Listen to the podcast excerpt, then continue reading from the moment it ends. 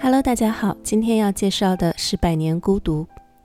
总有一些文章呢会说《百年孤独》很难懂，然后各种盘点的榜单，比如说最难读的书啊，嗯，总也读不完的书啊等等，也总能看见《百年孤独》的名字。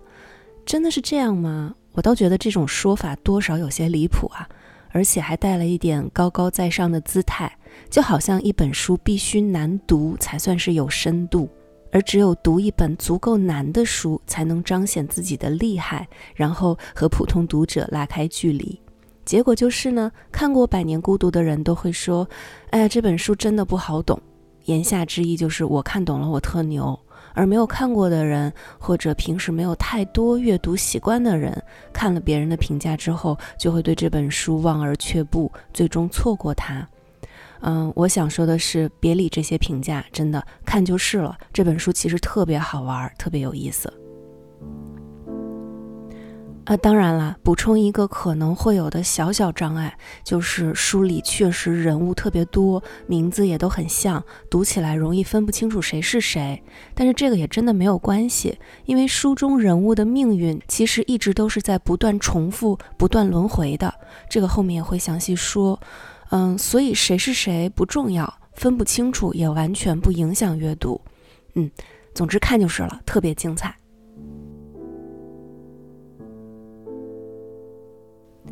一句话概括《百年孤独》这本书，讲的就是在一个叫做马孔多的镇上，布恩迪亚家族七代人的故事。其中第一代呢被绑在树上，最后一代被蚂蚁吃掉。而整个马孔多也最终被一场飓风抹去，一切消失殆尽。我今天呢不想按照时间顺序来介绍，而是想要尝试把这七代人，啊，这七代人呢，如果加上奥雷里亚诺上校的十七个私生子，大概一共是四十个人物。我想把这些人分分类，然后把其中一些比较重点的且有着相似特点、相似命运的人物放在一起。说一说他们的故事，然后其中可能也会穿插一些呃相关的拉美背景的介绍。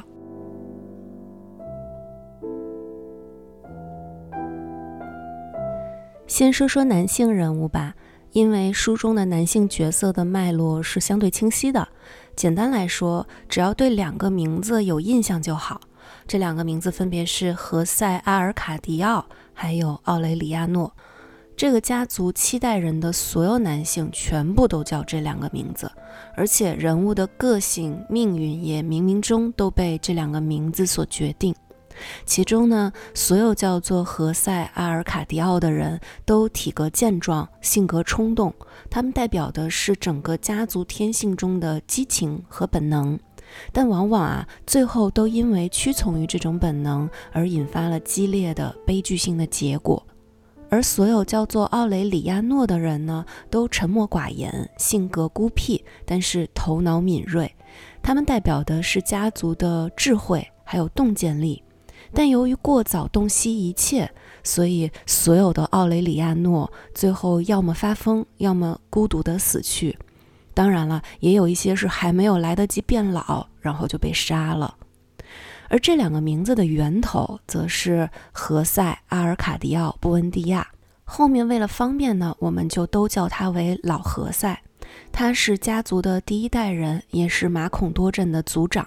他可以说是结合了两个儿子的特点，既充满激情、有冲动、有干劲儿，同时呢又非常的聪明，很有创造力。年轻的时候为族人闯出了一条路，把马孔多镇管理得井井有条。但是年老之后呢，在反复研究羊皮卷后，逐渐发疯，最后被绑在了树上很多很多年。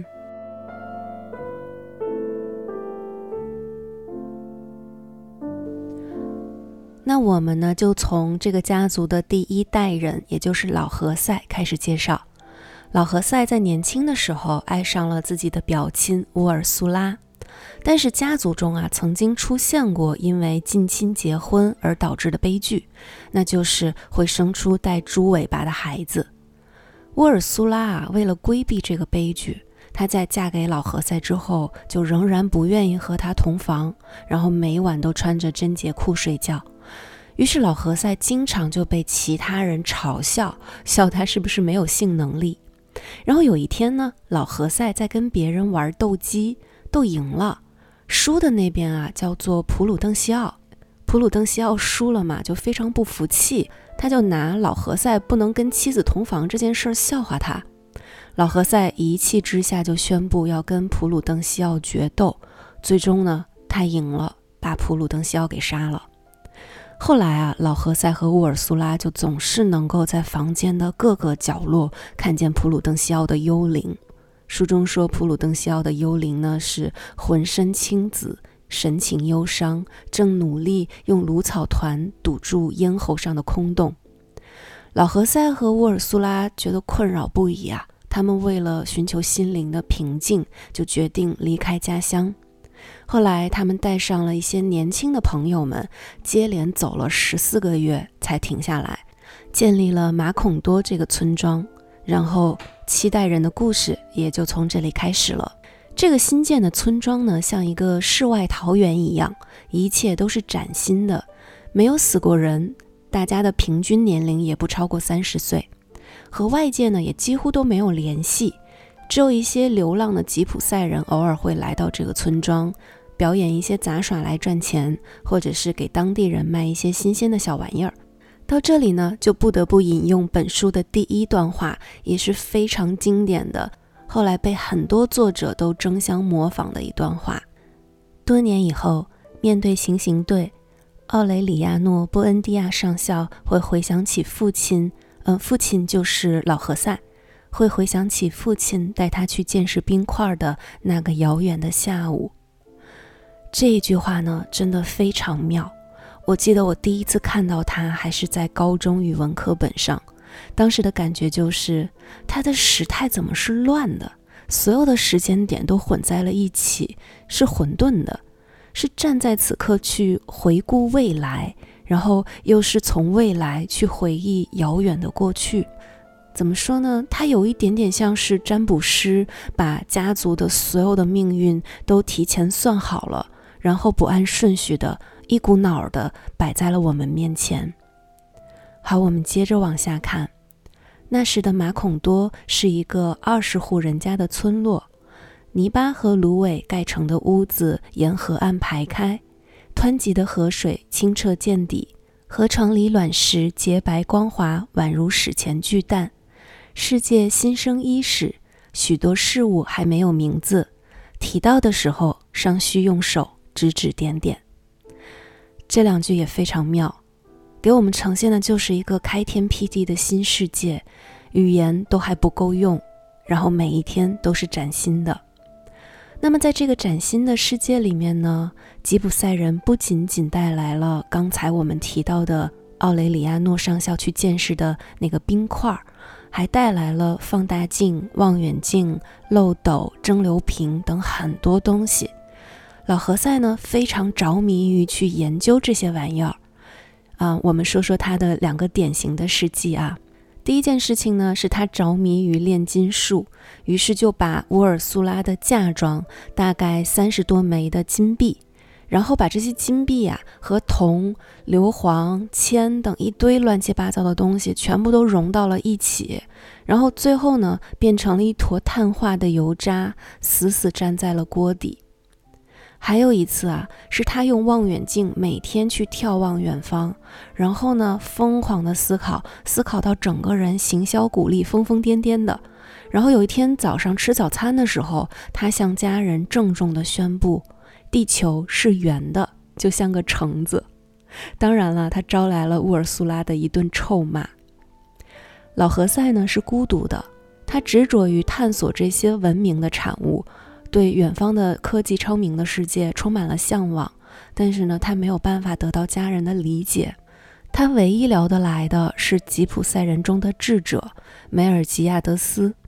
梅尔基亚德斯呢留下了一卷谁都看不懂的羊皮卷，老何塞的后半生就一直在研究这卷羊皮卷，但始终也没能破解。他日复一日的思考、研究、胡言乱语，终于有一天，他睡醒后得出了一个结论：每一天都是一样的，和前一天没有任何区别。然后就疯狂的把炼金设备、照相机、金银器、作坊等等全部都砸了个稀巴烂。其实看到这里，我们再结合全书的第一段话，就是那个崭新的、连许多事物都还没有名字的世界，就会发现老何塞走在了所有人前面。他提前知道了，这个看似一切都欣欣向荣的世界，其实一直都在重复，重复他们无法避免的孤独的命运。总之呢，老何塞，也就是布恩蒂亚家族的第一代人，就这样疯了。他被家人绑在了院子里的栗树下，又活了很久很久，才死掉。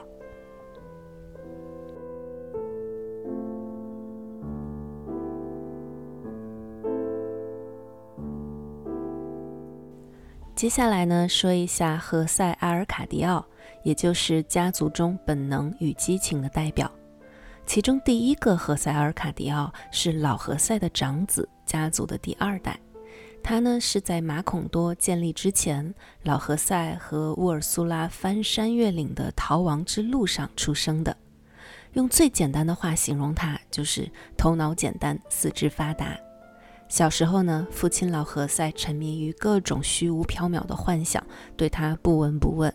只有母亲乌尔苏拉在照顾儿子们的日常起居。少年时期，何塞阿尔卡迪奥被情欲困扰，和当地的一个巫师比拉尔有了一个私生子。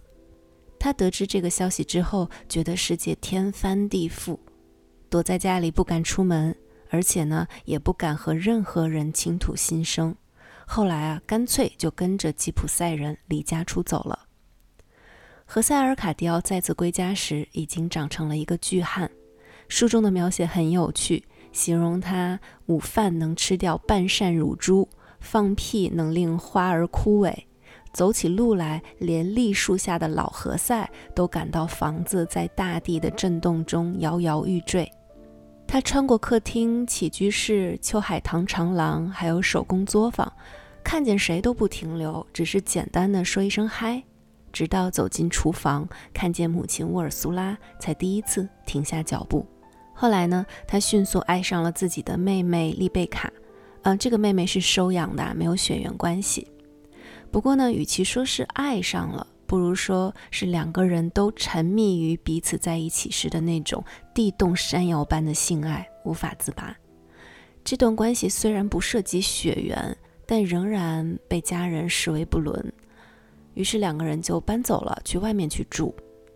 阿尔卡迪奥呢，死于一场很神秘的枪杀，没有人知道是谁干的，甚至在他身上也没有找到弹孔。但是他临死前一声巨大的枪响和他尸体上浓烈的、久久挥散不去的火药味儿，让人想不出任何其他的死法。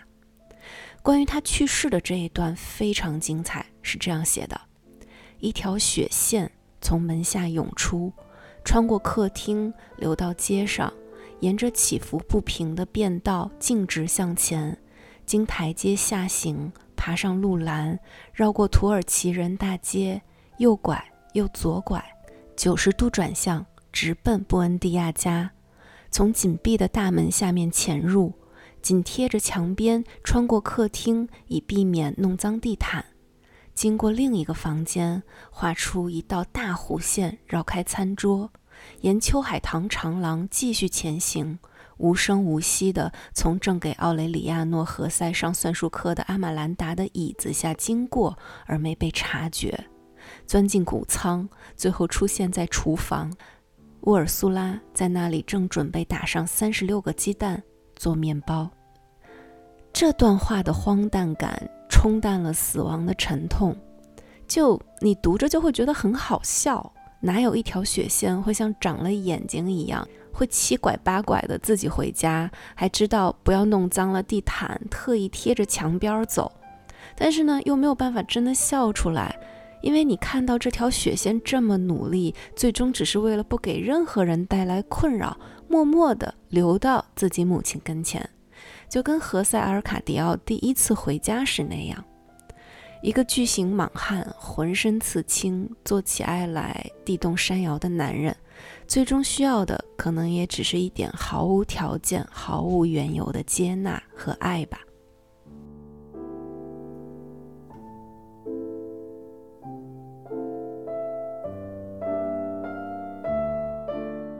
剩下的几个阿尔卡迪奥啊，我们简单的说一下。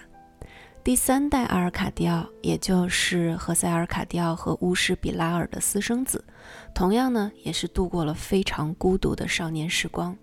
由于不知道自己的真正身世啊，于是他和父亲年少时一样，迷上了巫师比拉尔，也就是迷上了自己的母亲。比拉尔当然是没有同意的，于是就给他介绍了另一个女人桑塔索菲亚。长大后的阿尔卡迪奥呢，迷恋上了权力，当上了马孔多军政首领，后来又因为战争被枪决。第四代人呢也很特别，因为他的名字不是阿尔卡迪奥，而是奥雷里亚诺第二。怎么回事呢？因为第三代阿尔卡迪奥留下的是一对双生子，叫阿尔卡迪奥第二和奥雷里亚诺第二，这两个人长得一模一样。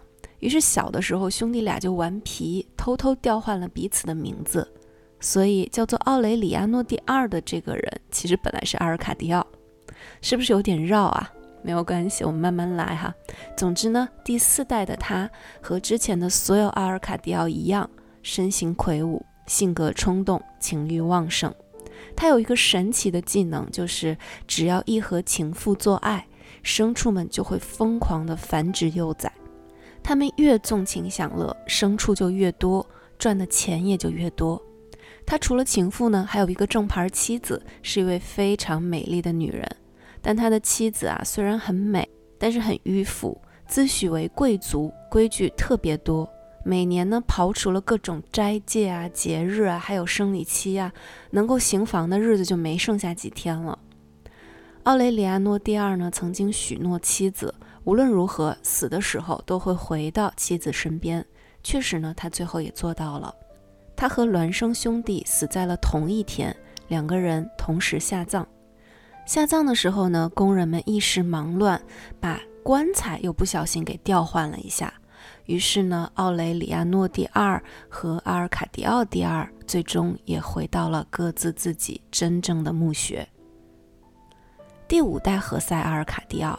又是迷恋自己的曾祖姑母阿玛兰达，对，又是迷恋近亲，而且还差着整整三代人。当然啊，他不可能跟阿玛兰达在一起嘛。后来呢，他骗家人说要去神学院学习，但其实就是借着这个机会远赴他乡，整日纵情享乐。多年后呢，第五代阿尔卡迪奥回家，带回了一帮少年。那个时候家里已经不剩下什么人了，于是他和少年们每天就在家里胡闹玩耍。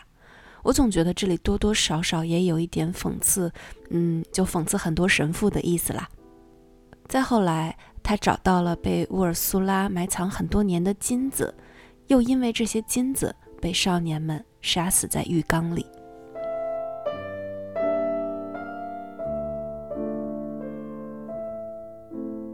好，那我们再来看一下奥雷里亚诺们这些代表家族智慧的男人们。首先要说的就是在本书开篇第一段就出场，然后在全书中琢磨最多、令人印象最深刻，也是本书当之无愧的主角——奥雷里亚诺·布恩迪亚上校。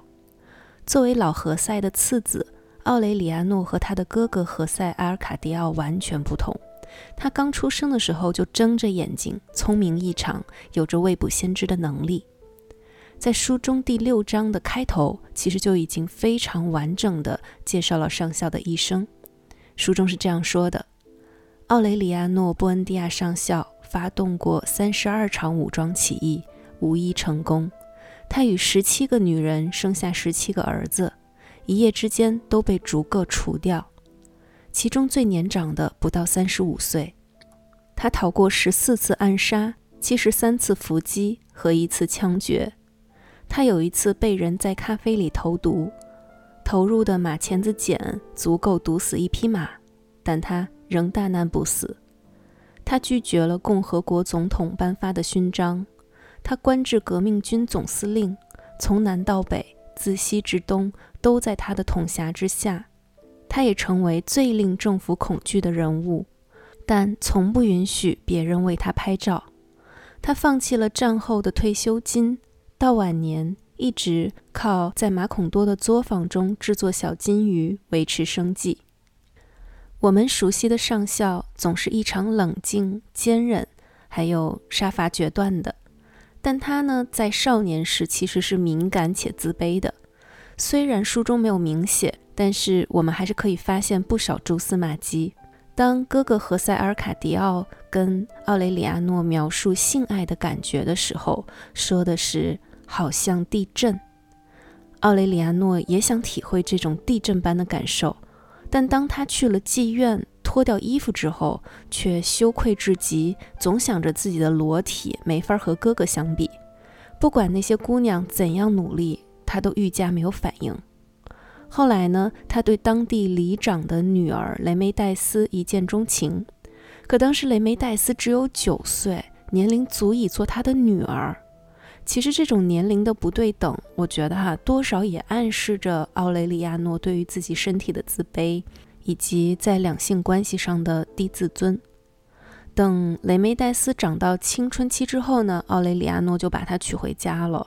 可是没有过多久啊，雷梅黛斯就去世了。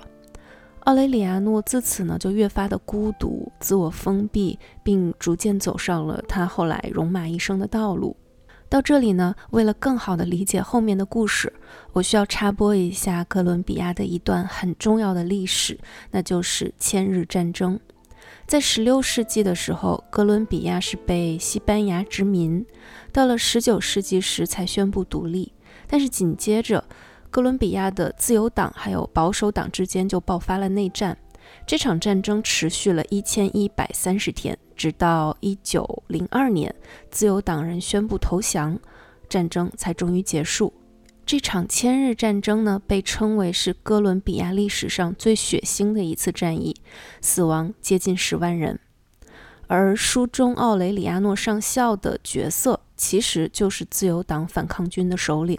其实，在参加战争之前啊，奥雷里亚诺是一个无党派人士。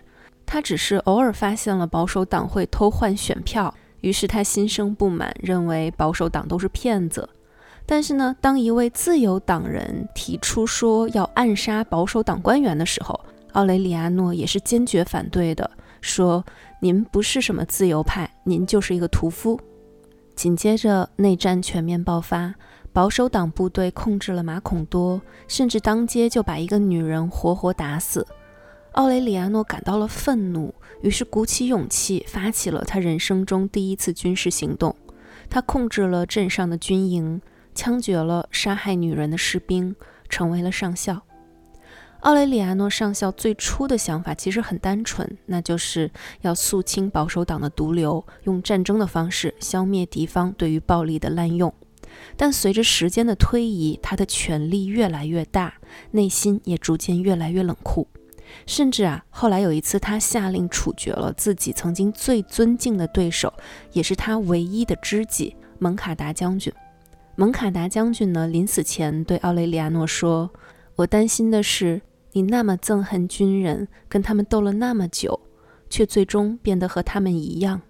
人世间没有任何理想值得以这样的沉沦作为代价。”起初呢。奥雷里亚诺或许还是为了人民的尊严和自由而战，为了清扫暴力而战，但是到了后来，他追求的其实就只是军人的荣誉和至高无上的权威。他甚至毫不掩饰地对他的好朋友说：“从今以后，我们只为权力而战。”终于啊，经年累月的战争变成了毫无意义的循环。奥雷里亚诺上校就像西西弗斯一样。发动起义，失败，再发动，再失败。他独揽大权，却陷入孤独和虚无。于是呢，他最后亲手毁掉了他一手建立起来的党派实力，主动和政府签订了停战协议，躲到家中的金银作坊里，日复一日地做着小金鱼。乌尔苏拉在晚年的时候评价奥雷里亚诺上校，说得非常精准。书中是这样说的：他意识到奥雷里亚诺·布恩迪亚上校并非像他想的那样，由于战争的摧残而丧失对家人的情感。实际上，他从未爱过任何人，包括妻子雷梅黛斯和一夜风流后随即从他生命中消失的无数女人，更不必提他的儿子们。他猜到，他并非像所有人想的那样，为了某种理想发动那些战争，也并非像所有人想的那样，因为疲倦而放弃了近在眼前的胜利。实际上，他成功和失败都因为同一个原因，即纯粹罪恶的自大。他最终得出结论：自己不惜为他付出生命的这个儿子，不过是个无力去爱的人。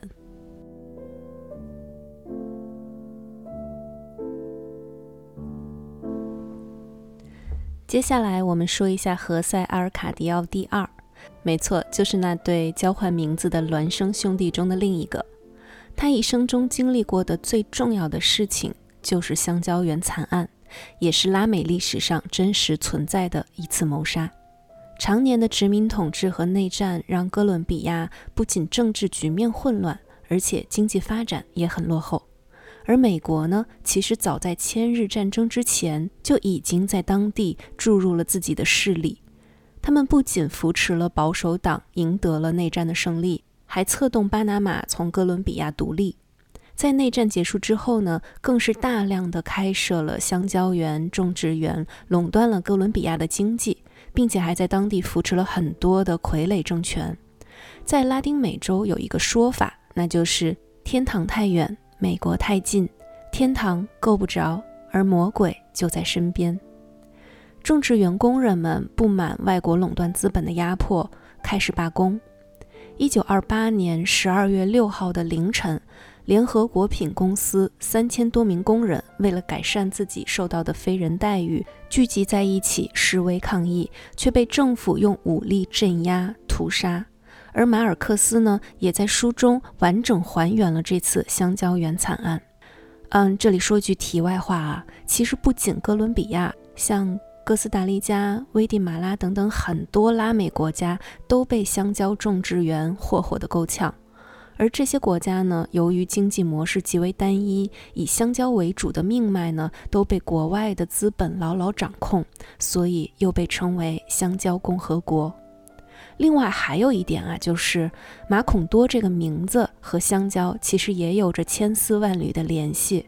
作者马尔克斯家乡的一个香蕉种植园就叫做马孔多，而非洲土语中呢，马孔多这个词的意思也是香蕉。回到书本啊，何塞·阿尔卡迪奥在香蕉园担任监工。他因为发现香蕉公司剥削劳工、缺乏合理的医疗措施，于是就领导了大罢工行动。第一次罢工胜利了，而第二次罢工的时候，政府军队势力参与进来，当局发出了通告，呼吁工人们到马孔多集合。通告中呢，宣称省军政主席将会来到这里给大家调解争端。然而，等来的并不是调解。而是十四处机枪的扫射。当何塞·阿尔卡迪奥醒来的时候，发现自己躺在一列火车上，身边全是尸体。他全身酸痛，鲜血凝结。他看见了男人的尸体、女人的尸体，还有儿童的尸体。他们像腐烂的香蕉一样，即将被倒入大海。何塞·阿尔卡迪奥跳下火车。他知道自己沿着火车行驶的相反方向走，就能够回到马孔多。他回去以后，逢人就说有三千人都被杀死了。然而，所有人都回答他：“这里没有死人，马孔多无事发生。”再后来，马孔多开始下雨，这场雨下了四年十一个月两天，洗刷掉了一切。何塞·阿尔卡迪奥第二从此再也没有走出过家门一步，他一直躲在梅尔基亚德斯的房间里，专心研究羊皮卷。临死前的最后一句话是：“你要永远记住，那是三千多人都被扔进了海里。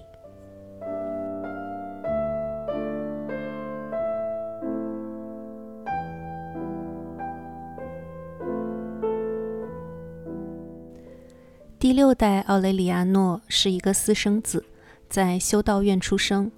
刚被修女送回到家里来的时候，他的外婆费尔南达觉得他是家族的耻辱，所以一直都对外宣称他是捡来的，而且呢不允许奥雷里亚诺出门。奥雷里亚诺就过着这种被囚禁的生活，但是和家中所有的奥雷里亚诺一样，他有着惊人的智慧和坚韧的个性。他仅靠阅读百科全书和研究羊皮卷，就获得了常人一生都难以企及的知识。悲剧的是，他爱上了自己的小姨阿玛兰达·沃尔苏拉，两人生下了长着猪尾巴的孩子。这个孩子是家族中唯一因为爱情而诞生的人，也是整个家族的最后一个血脉。妻子生产时血崩而死。儿子刚生下来后不久就被蚂蚁吃掉，仅剩下一张空瘪的皮囊。一切幻灭之后，奥雷里亚诺重新开始研究羊皮卷。他最终完成了老何塞没能完成的工作，完整破译了羊皮卷，知道了自马孔多创立之后整个家族的历史。在此呢，我完整引述一下全书的末尾。他读得如此出神。仍未发觉风势又起，飓风刮落了门窗，掀掉了东面长廊的屋顶，拔出了房屋的地基。到这时，他才发现阿玛兰达·沃尔苏拉不是他的姐妹，而是他的姨妈。而当年弗朗西斯·德雷克袭击里奥·阿查，不过是为了促成他们俩在繁复错综的血脉迷宫中彼此寻找。直到孕育出那个注定要终结整个家族的神话般的生物。当马孔多在圣经所载那种龙卷风的怒嚎中化作可怕的瓦砾与尘埃漩涡时，奥雷里亚诺为避免在熟知的事情上浪费时间，又跳过十一页，开始破译他正度过的这一刻。译出的内容恰是他当下的经历。预言他正在破译羊皮卷的最后一页，宛如他正在会言语的镜中照应。他再次跳读去寻找自己死亡的日期和情形，但没等看到最后一行，便已明白自己不会再走出这房间，因为可以预料这座镜子之城，或蜃景之城，将在奥雷里亚诺巴比伦全部译出羊皮卷之时。被飓风抹去，从世人记忆中根除。羊皮卷上所载一切，自永远至永远不会再重复，因为注定经受百年孤独的家族不会有第二次机会在大地上出现。